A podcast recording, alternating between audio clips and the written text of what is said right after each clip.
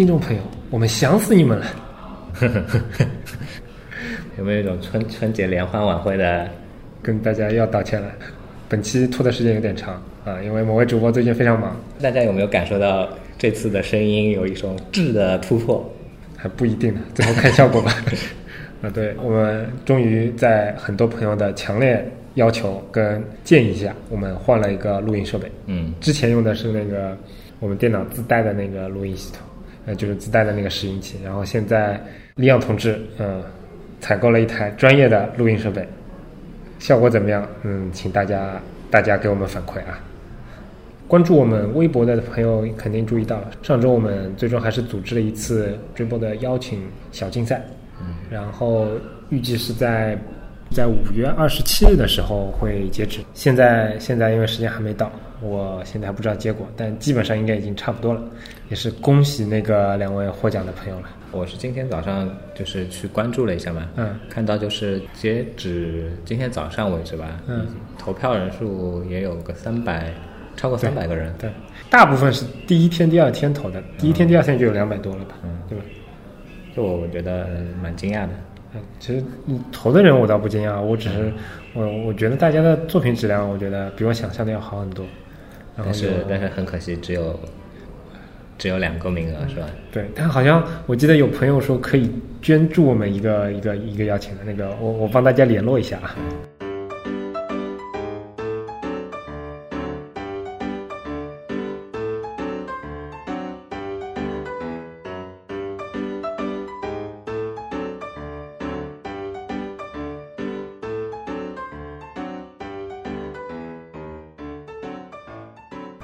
好几天。不做节目了，然后我不知道跟大家说什么，主要是想的太再再说一些，再说一下那个你不是很想说的东西吗？什么东西啊？Instagram 啊，那个啊，已经过了那个性子啊。而且我觉得你那篇你那篇知乎的回答，那差不多差不多是我想说的。我一直觉得就是他们实在是那个更新的太慢了。你是指他们那个更新他们 branding 的这个？我是觉得节奏没有把控好吧，嗯，我也有同感，因为我觉得其实他们在被 Facebook 收购之后，其实就是一个，就就是一个很好的机会去重新的去考虑这件事情。但是那个当时那个时候，反正我我在那个知乎专栏的那个文章里也写过嘛，我其实是对那个存在了那么多年的那个所谓的比较写实的这种表示表现技法的这个。Instagram 的那个那个 logo，我是我是一直都不觉得不不感冒是吧？对，不满意。嗯，这点我不是特别赞同。其实我还挺喜欢那个图标的，但是我觉得他们做的不好的点是，他们从一个极端直接切到了另一个极端，当中没有任何过渡。但是其实他们当中有很多的时机去做这些事情，包括每次 iOS 新版发布的时候，然后包括他们可能。公司结构调整的时候，而且从我的角度来讲，因为对于对于 Instagram 来讲，虽然它的那个 branding 的形象是非常强烈的这样的一个相机在那边，但正是因为它之前实在是太写实了，写实到就是你可能反光。多一点少一点，用户完全不会有有这个察觉，或者你这个阴影是强一点，质感弱一点，或者只要你在造型上不要有大的改动，其实它这个图标是有很多的空间可以发挥的。你如果你很早就要想要做一个扁平化的一个图标，或者纯粹玩渐变跟形状的图标的话，其实你是我觉得是有可能朝着那个图标慢慢可能迭代个大概两三次的版本，让用户有一个这样的一个接受的过程。你看，其实每个人的想法都不一样嘛。其实我我主要的观点就是，我觉得我我根本不 care 它到底是要写实还是要抽象。嗯，我在乎的是这个产品是一个如此如此受欢迎的、如此有强烈的这样的一个影响力的这样的一个产品，但是他们的一个体现他们品牌的最最直观的那个东西，其实我觉得做的不够。嗯，文章里也写过嘛，我就是觉得原先那个图标做的不好。我对那个图标没有那么大的呃反感，是因为我觉得它之前那个不太好看。哦，之前那个更糟嘛。对，然后这个版本至少在某些质感的处理上，我觉得是有一些可取之处的，然后挺细腻，然后让我有一种想摸的感觉，应该这么说吧。所以比起之前那个版本，我会觉得啊，已经已经很不错了。就像微博上被转的很很多的那句话一样，就是可能 Instagram 官方也不是很 care 大家大家的吐槽，大家的一些反感，对吧？那句原话是怎么说来着？就是哦，那句话我觉得是也是一也是一句鸡汤型的话，政政治正确的屁话。但是呢，但是呢，就不大家注意那个你们最喜欢的利昂喷人的节目节目桥段要开始了。就不可否认嘛，那你你你印象当中有哪一家公司的这样的一个，就说 logo 吧，被大众所不喜欢，被大众所唾弃、抨击，乃至到很多人都觉得它不好，但是即便是这样的情况下面，他们有，我印象当中有有人家会做做改变吗？有啊，Gap 好吧，不 care。Gap 那个当时挺挺著名的那个。你看，其实实我我印象当中啊，之前宜家改它的那个字体对其实就是就是改了它的改了它的那个，它本来就是一个字体型的 logo 嘛，那就等于是改了它的。没有，他他之前改的是那个吧，手册上用的那些字体，logo 有改过吗？logo 没改吗 logo 没改过哦剪掉。对，他改的是他那个品牌字体，本来是那啊个 Futura，然后后来改成 Banana，然后然后那个是一个很很扯的决定，因为 Banana 是完全给屏幕用的，它是直接印在手册上的，但是 logo 没有改。剪掉，我自己剪。刚刚发生了一起那个有可能极有可能被剪掉的一段对话，肯定剪掉，没了没了没了。对话当中，我们出现了一些严重的纰漏。呃，想听这段纰漏的内容的朋友，请关注我们以后可能会推出的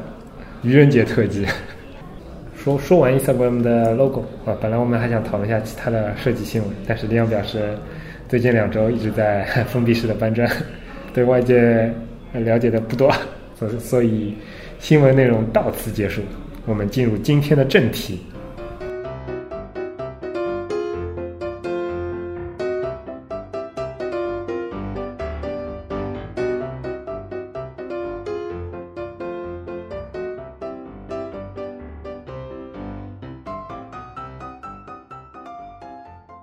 今天的正题是教大家怎么计算反三角函数。？a 等于两倍的 arc cotangent（ 括号 h 除以二 d 括号就以前节目好像也有提到过，就说，嗯，我本我本身其实是比较喜欢在空闲时间看看一些闲书什么的，所以我）。不然你的书单呢？啊啊，这是这是另外一件事情。那个我的我的随身的包里面总是会带着一个 Kindle，嗯然后那个我现在带的是是去年的那个 Kindle Voyage，嗯它已经是一台那个三百 PPI 的这样的一个一个显示效果的这样的一个、嗯一个一个电子书的设备了。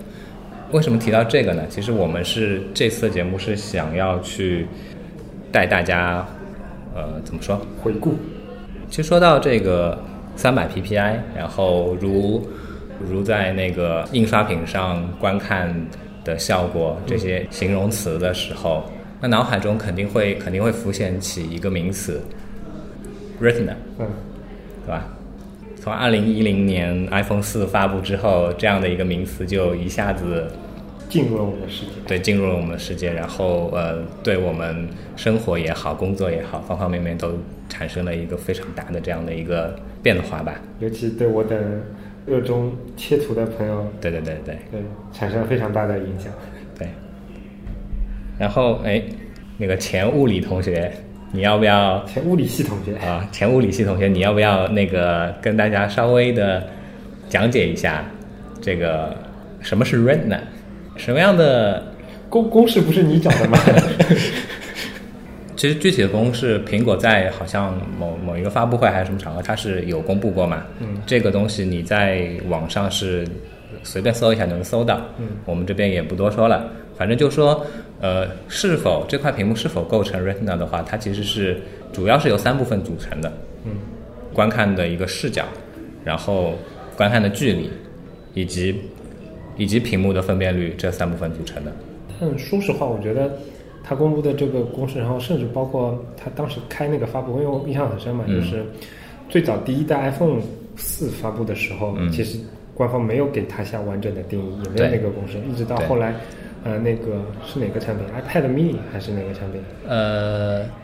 不是 iPad mini，是 iPad 三还是 iPad？对，就第一个支持那个，但它只有两百多 PPI 对，的，第一个支持 ATRX 的那个 iPad 发布的时候，然后他给了这样的一个说辞。其实有有很大成分，我我我倾向于相信它是一个商业上的说辞，是，但是但是它的定义我还是可以接受，有一定道理。嗯，对，反正这个道理就是，我们人眼去看一个是不是能分辨出一个东西它的最小的一个那个单位，嗯其实它主要是取决于你看出去这个视角。对，其实它其其实就是其实就是说跟你说是有条件的，嗯，而不是说在任何场景下面它都是一个，恒恒定不变的值。对对对对对，就你可能看外太空的一颗星星，然后这颗星星虽然它的物理尺寸可能是多少多少万公里的，但是它其实在我们眼中可能也就是一两个像素那种大小，然后对对这其实就是已经达到我们分辨的极限了，对吧？对，差不多就是这个这个意思。今天我们要探讨，不并不是说它的一个物理定义，而是说对于一个设计师来讲，或者对于我们整个行业来讲，这样的一个屏幕它带来了一些什么样的不同的东西？你现在回忆一下，你还想想想得起就是一零年那个时候，你刚看到 iPhone 四，刚看到实物的时候嗯带给你的那种感觉吗？哦，我其实第一次看到那个实物挺久远的，就挺后面的。嗯我不是刚发布就就看到的，一直当我用上了那个 iPhone 四，然后我是过了挺久才买的，然后我才用上。反正用上之后就觉得什么东西都回不去了。嗯，我会觉得 iPad 以前的 iPad 已经没办法看了，然后我的电脑屏幕也没有办法看了，整整个整个世界感觉都都都变了。我我跟你有类似的感觉，但是，但事实上，我觉得还没有给我到完全惊艳的那个那个地步，因为因为事实上你在很早期的时候，日本很多厂商已经出过很多分辨率相当高的那些，然后碰巧我前女友那一台手机。呃，就是一台分辨率非常高的，嗯。然后我当时就已经被那个震慑到了，就是就有有一种那个开机之后看上去那个东西就像一个模型手机上面印的那种印刷物对以前以前那个，夏普，对对，夏普。夏普、索尼爱立信给那个什么 AU 啊什么的，他们这些日日本的运营商定制的那些手机很可怕，三寸的屏幕上面六四零乘四八零的分辨率我，我记得我当时看的就是八百乘四百八的，然后就是三三点几寸嘛。嗯这现在想想其实挺恐怖的。所以那个时候 iPhone 的前三代发布的时候，我其实对它的屏幕并不是觉得很惊艳，我觉得就那样，对吧？稍微比 PSP 好一点点。以前有过这个东西是另外一回事，嗯但是当 iPhone 四给我拿着每天在用了之后，我就真的是回不去。包括现在那个 MacBook 也是一样的，用惯了这个高清屏之后，普通的显示器，我家里买的那个显示器，我现在都完全不用了，因为我完全看不哦，说到这个，我持保留意见，一会儿再说。一会儿再说，一会儿再说要要留悬念了。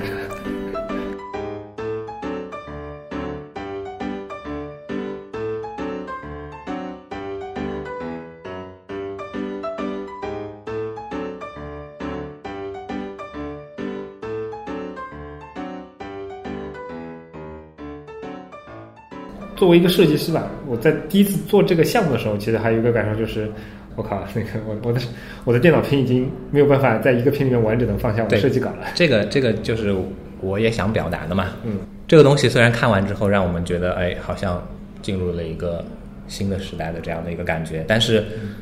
也正因为这样一个东西，对我们这些视觉设计师来说，它产生了一个对你工作来说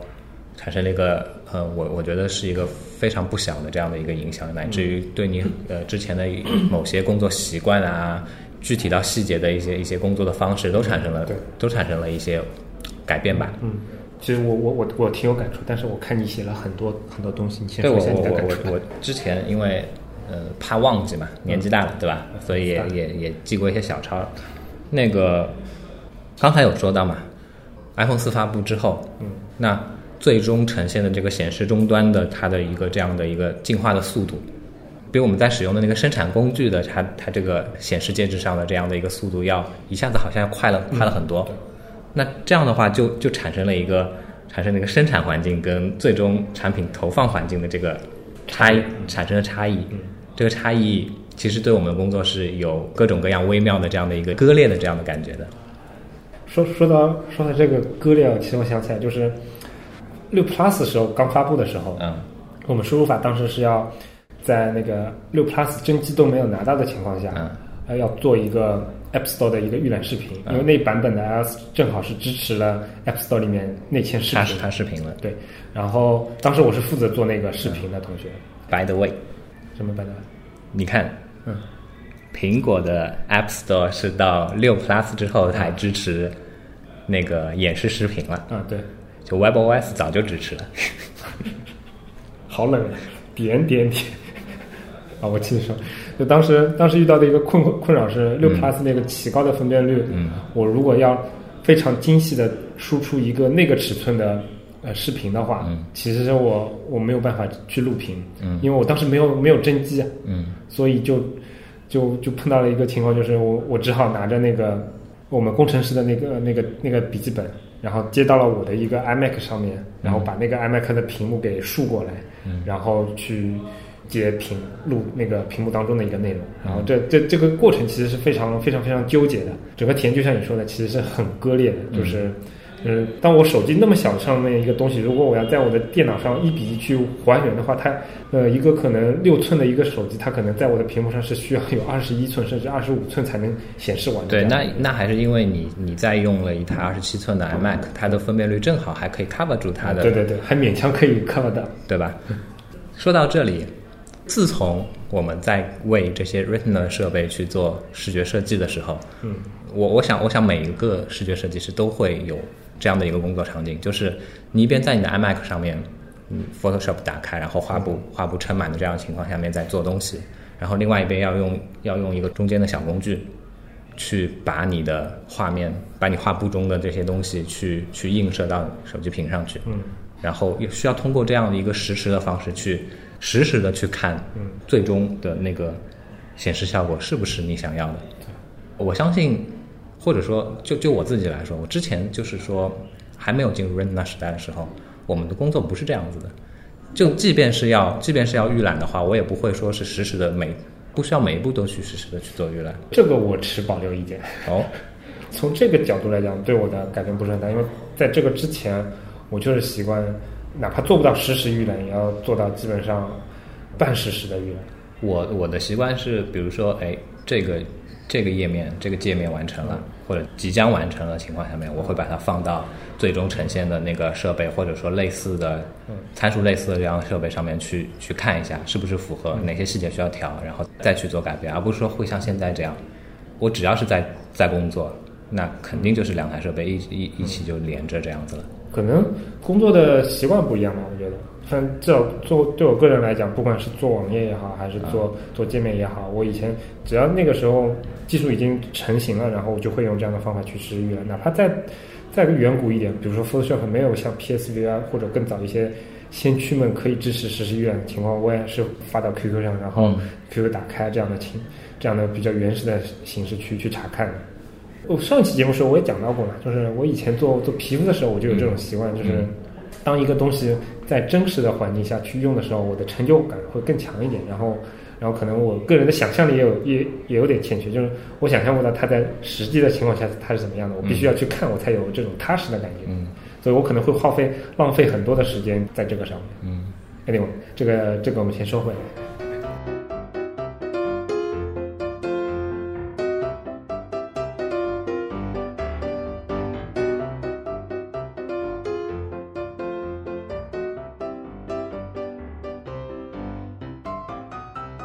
一样说了，其实他他作为设计师来说，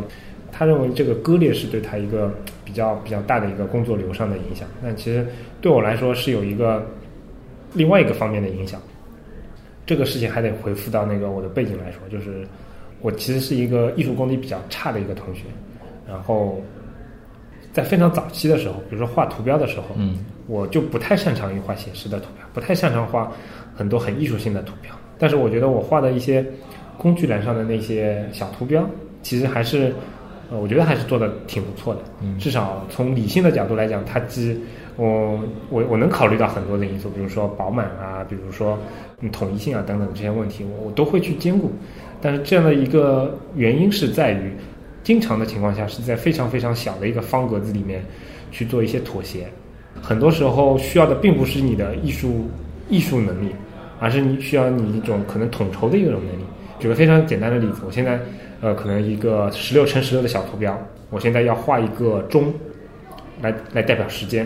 那如果是这个钟这个图标如果是二百五十六乘二百五十六那么一个大图标，那我肯定是很真实的去还原一个圆的钟。但在十六乘十六这么小的情况下，可能圆对它情况并不是一个特别理想的情况，可能条件限制偏小，对吧？条件条件限制越多的情况下面，你就需要去做越多的这种就微调概括性的一些这种调整。你要说的这种概括性，其实就是说我我画的这个这个形状可能不符合它实际的情况，嗯但确实是在一个当前的限制之下，能够比较好的在视觉上表现出来他想要传达的一个意思。嗯呃，这样的一个过程当中，我会非常享受。我用我自己非常好的一个耐心去慢慢去调调整这些节点，然后把这些东西能够调整到一个视觉看起来非常不错的样子。但有一个经常发生的情况就是，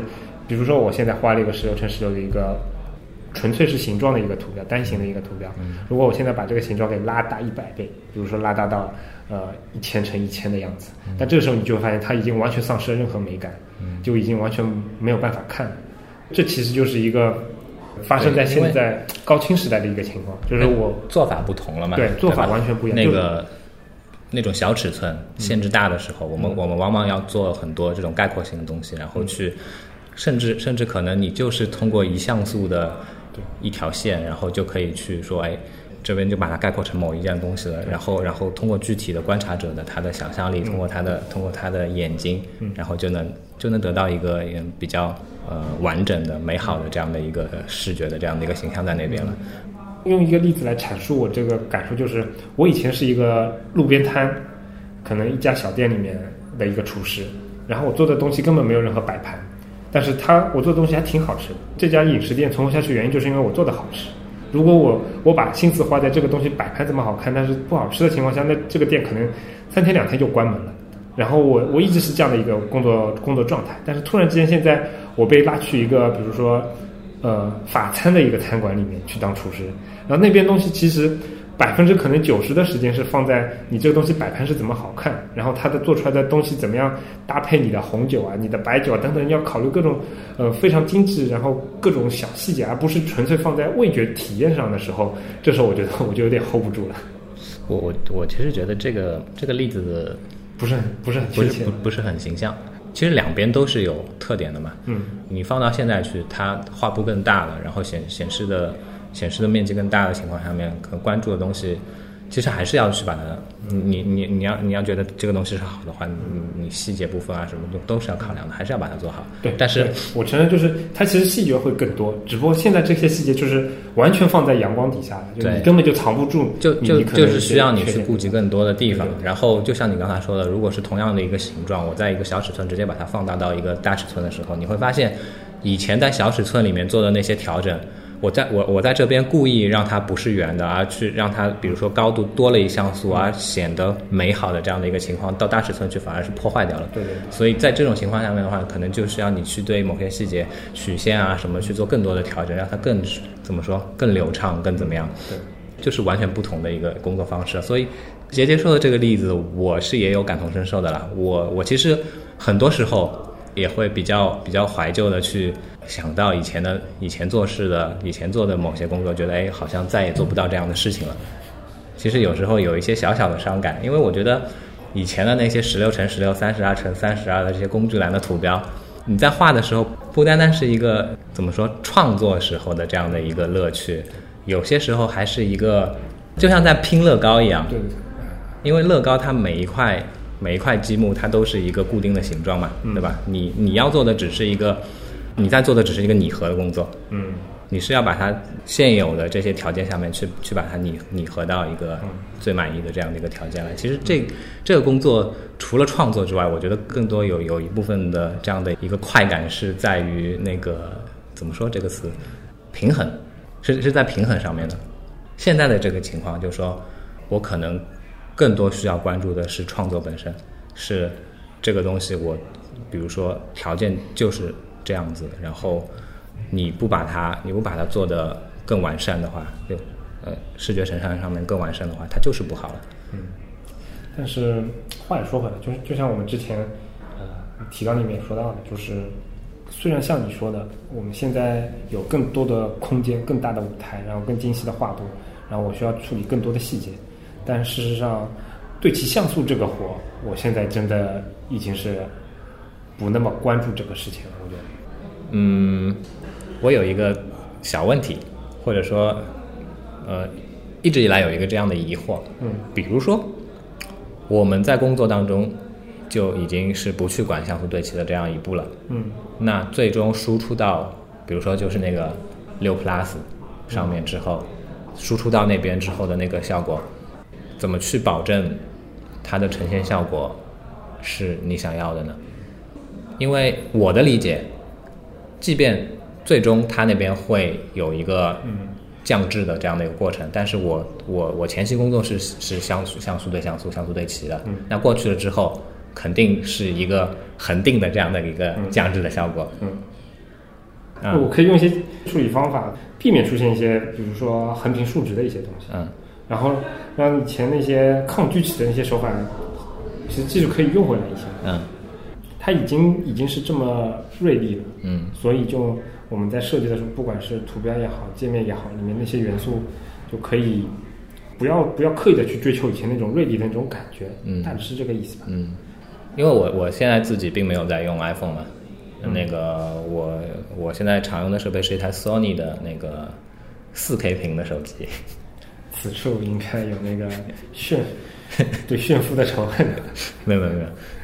所以所以所以所以我也有这样的感受。它的这台4 K 屏的手机其实也是有一个非常奇葩的机制的，它只有在看视频以及看图片的时候，它会是点对点的4 K 输出，然后平时的界面它都是以默认 1080P 去输出的，也就是四个像素变成一个像素。嗯，它也是为了省电吧？对对对，对于效果上面其实也是有差别的嘛。是然后另另外的话，那个我我觉得这些手持设备就像那个姐姐说的，它的分辨率已经达到了一个那个叫什么阈值嘛，嗯，对。老人不错。它分辨率已经达到了一个人眼的视觉上面的一个阈值了嘛，所以在这些细节东西，可能对于大多数普通的普通的用户来说，它已经是分辨不出来了。嗯，对。那另一些设备，比如说我们的电视机上面，虽然现在很多电视机它都已经声称是 4K 的屏幕了，但是一一方面它的物理尺寸很大嘛，都是四四十几寸朝上的这样的一个，即便是 4K，你你还是能很清楚的看到它的一些颗粒的东西。嗯，然后呢，也碍于它的硬件上面的这种限制，就我所知，目前为止全世界没有一台 4K 的电视机，它上面跑的那个操作界面是 4K 的，啊，都是一零八零 P 的，或者甚甚至可能有些是呃机器比较差的是七二零 P 的，嗯，呃，造成的效果就是怎怎么看上面都是糊的，怎么说也是很很无奈的这样的一个是有点无奈。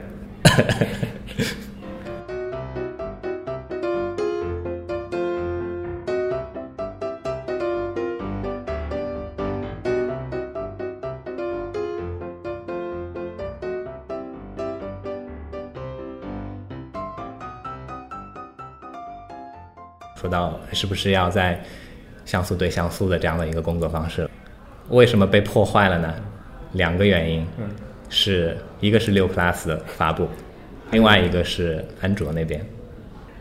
但是安卓我觉得情况不太一样。呃，比比如说，比如说像我司很多产品，其实安卓那边，因为历来的情况就是它非常的割裂，对工作量会非常的大。对安卓的情况是在于它分辨率太多了，嗯你不是每一间公司都有这样的人力物力去顾及它所有的分辨率，所以造成的情况就是有些地方我们根本就不 care 了，对对吧？对。然后、呃 iPhone 这边的情况是，iPhone 做的这件事情，我就觉得当时我是非常不可理解的嘛，嗯就觉得哎，我操，那个它是苹果哎，对吧？对，但它竟竟然做了一个这样不负责任的这样的一个一个举动，嗯，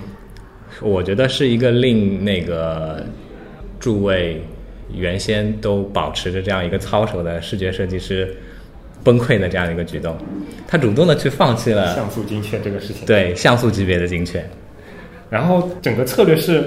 应该说从他开发者的策略来说，也是看得出这个倾向的。嗯比如说，他推崇的从 iOS 八之后，他推崇的是用 PDF 来作为它的 assets，然后它会自动帮你生成三个分辨率的那个图，然后也就代表 你本来也不用不用去管那个像素嗯精不精确这个事情了，我会我就直接帮你拉大拉小就就得了，对吧？嗯说到这边，有些朋友可能听着有点云里雾里啊，不一定每个人。你介绍一下背景吧。哎，对对对对对对，哎呀，你咋就跟跟我说说那么长的话？是我的错。啊，背景就是这样的，就是大家肯定知道嘛，就 iPhone 初代发布的时候，它是三二零乘二四零，对吧？呃，四八零三二零。啊，对不起，对不起，剪掉。我不剪，我不像利亚对吧？说错了叫剪，说错了就要承认，对吧？反正你喜欢道歉啊，对。节目说到哪里了？四八零三二零。然后它是一个，一直是一个作为 EPT 这样的一个存在，对吧？嗯。但是在 iPhone 四出来之后，它的其实它的逻辑尺寸并没有变，还是这样的。但是它的物理尺寸等于是增加了一倍，但是这个增加了一倍之后还是非常好处理，因为都是整数倍的关系。物理尺寸没变。物理尺寸还是三点五。我的我我嗯，我的意思是这样，就是它的渲染的时候，它还是把四个像素当做一个像素去对待，然后只不过就是它显示更清晰一点，这个意思对吧？对。然后一直到这边，我们也是可以理解的。对。然后到了 iPhone iPhone 五那边，然后 iPhone 五跟 iPhone 五 S，它虽然把它给拉长了，但依然也是像素精确的。虽然那个尺寸呃也还是一个非常奇葩的一个数字，我们又需要多背一个数字，但是哎。但但至少它还是精确的，所以我我发发牢骚也就完了。对，所以其实说到这里，就是我我觉得这就是一间公司它的领导人改变了之后，或者说就两种完全不一样的决策。嗯，你说那个 iPhone 五上面那个一一三六六四零的这样的一个奇葩分辨率出现，背得很好，是我觉得就是为了不妥协而出现的。嗯，对，因为当时它完完全全去可以像。安卓一样去直接用七二零 P 的屏幕了嘛？对吧？对吧？嗯。但是它就是为了不妥协，去弄了个这样一个奇葩的分辨率出来。但是换回现在之后，换到 iPhone 六之后，啊，事事情完全变了。对，iPhone 六的尺寸是那个七五零乘多少来着？一三三四。呃，我我不看了。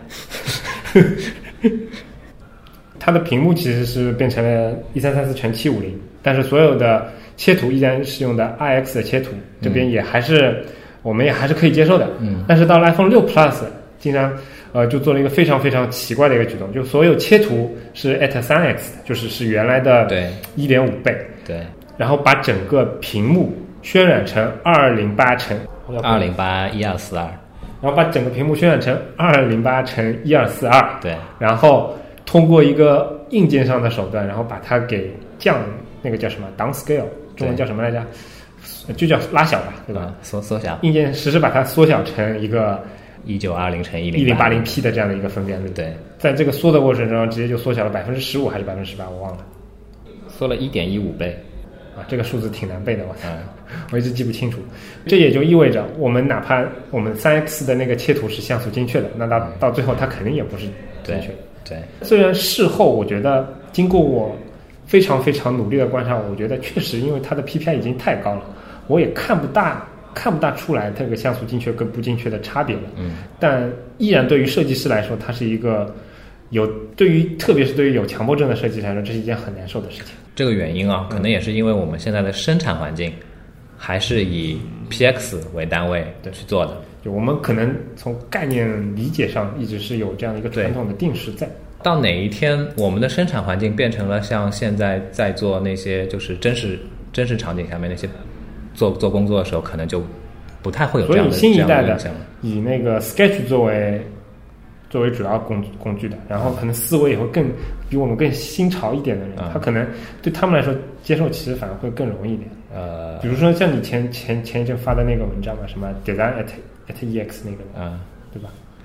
反正怎么说呢？我至今还是觉得六 Plus 的这个东西是一个不可接受的事情，是一个完全的妥协出来的这样的一个产物。但但事实上，我看了那个 Stack Overflow 上的那些那些回答，其实我觉得，虽然它是一个妥协，但其实它妥协的还是挺精妙的。嗯，就是它既保证了那个我们输出的那个图，它是它是一个正好也算是整数倍嘛，对吧？然后缩小出来的。比例正好缩小的那个比例也正好是都是一个整数，就是它还是经过一些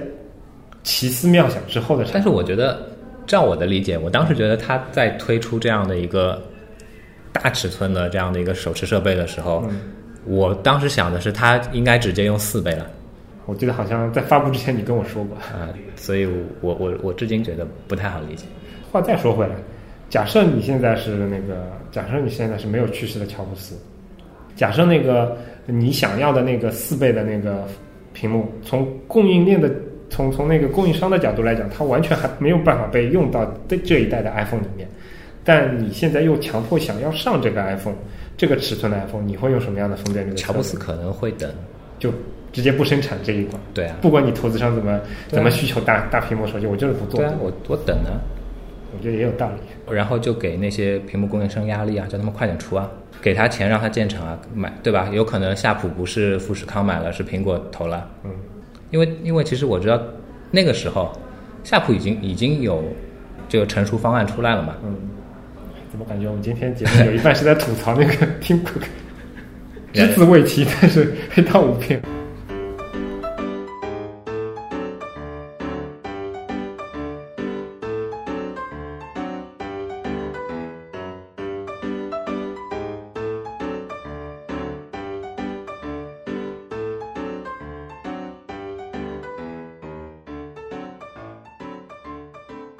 刚才是讲到那个手机上面嘛，对吧？那个我们在做手机上面的一些界面设计的时候的 这样的一个工作状态。嗯。再说另外一块，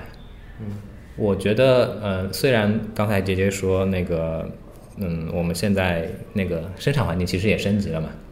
在很很多朋友已经都在用五 K 的 iMac，嗯，对吧？但是其实五 K 的 iMac 你可能呃，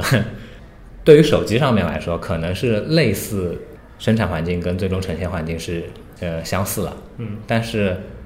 另外一边网页设计的工作，其实又产生问题了。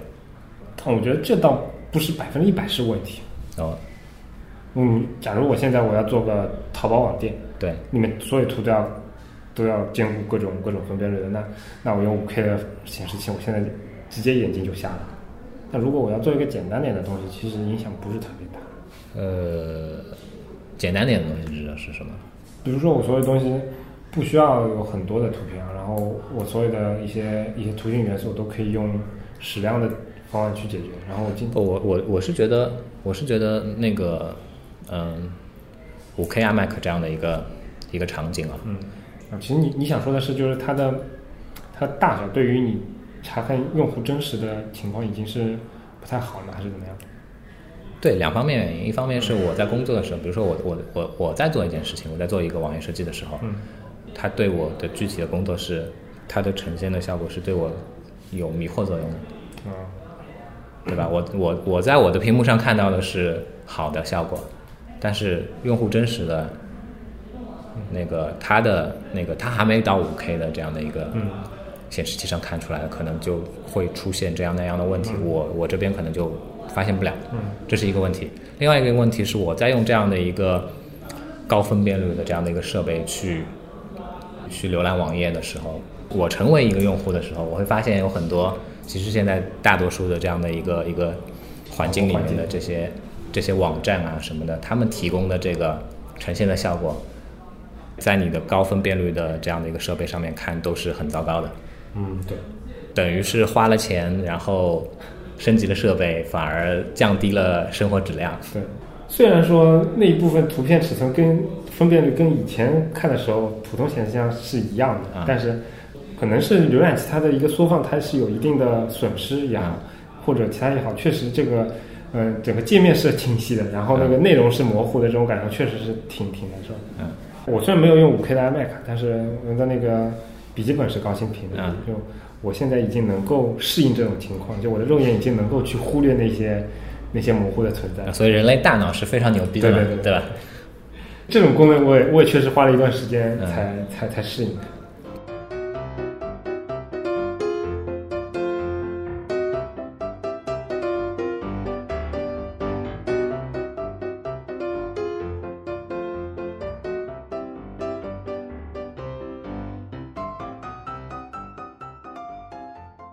节目快结束的时候，终于有机会那个介绍一下这个词的发音了啊啊对，因为这个词其实我说实话，我的英文水以我的英文水平，在在那个在 iPhone 四之前，我其实没有背过这个词，我也不知道它怎么发音。嗯，然后其实它这个 T 到底怎么发音，发不发音，好像英音怎么发，美音怎么发，也是也是有争议的，对吧？对。然后鉴于我自己也也也不是很标准，所以我我在很早很早以前是念 retina，啊，对对对，电电视广告里面也是这么念的嘛。电视广告里面我记得也是这么念的。嗯嗯，好像我查下来，好像英音的确是这么念的，主要美音会把 t 吞掉一样。嗯那个，呃，我我就不现场了，我们会在这边播放一段那个播放一段那个，谷歌翻译。哎，对，谷歌翻译的读出来的声音，然后给大家作为参考。接下来那个，请大家仔细听哦，那个 retina, retina, retina, retina, 啊，其实我觉得以后我们可以开辟这样小小讲堂嘛，专门教大家一些可以提升逼格的一些词，比如说那个那个拟物的那个英文单词叫什么来着？说到这里，说到这里，我我想那个插一句嘴，那你说，我至始至终觉得“逼格”这两个词最没逼格，对吧？而而且作为作为我们南方人来说，干嘛要那么一股脑的去接受那些不太好的嗯，来自北方的来来自来来化侵袭。来来自北方的这样冷冰冰的这种充满洋骚味的文化侵袭呢？我觉得同样的语境的词，我们这边也有啊，对吧？而且文雅的多，而且有含义的多。说一个腔调，啊，腔调。那今天的腔调啊，先到这里。感谢大家收听我们的节目。如果你需要联系我们，可以通过邮箱 hello at anyway 点 fm，以及在微博、Twitter 上搜索 anyway 点 fm 找到我们。我们努力的目标是让你的听觉更懂视觉。为了得到更好的体验，我们比较推荐使用泛用型播客客户端订阅收听。当然，你也可以在网易云音乐、荔枝 FM、喜马拉雅 FM 上搜索 anyway 点 FM 或者设计杂谈找到我们。同样欢迎访问我们的官网，以便方便的浏览每一期节目内容提及的参考链接，并参与讨论。拜拜。拜拜。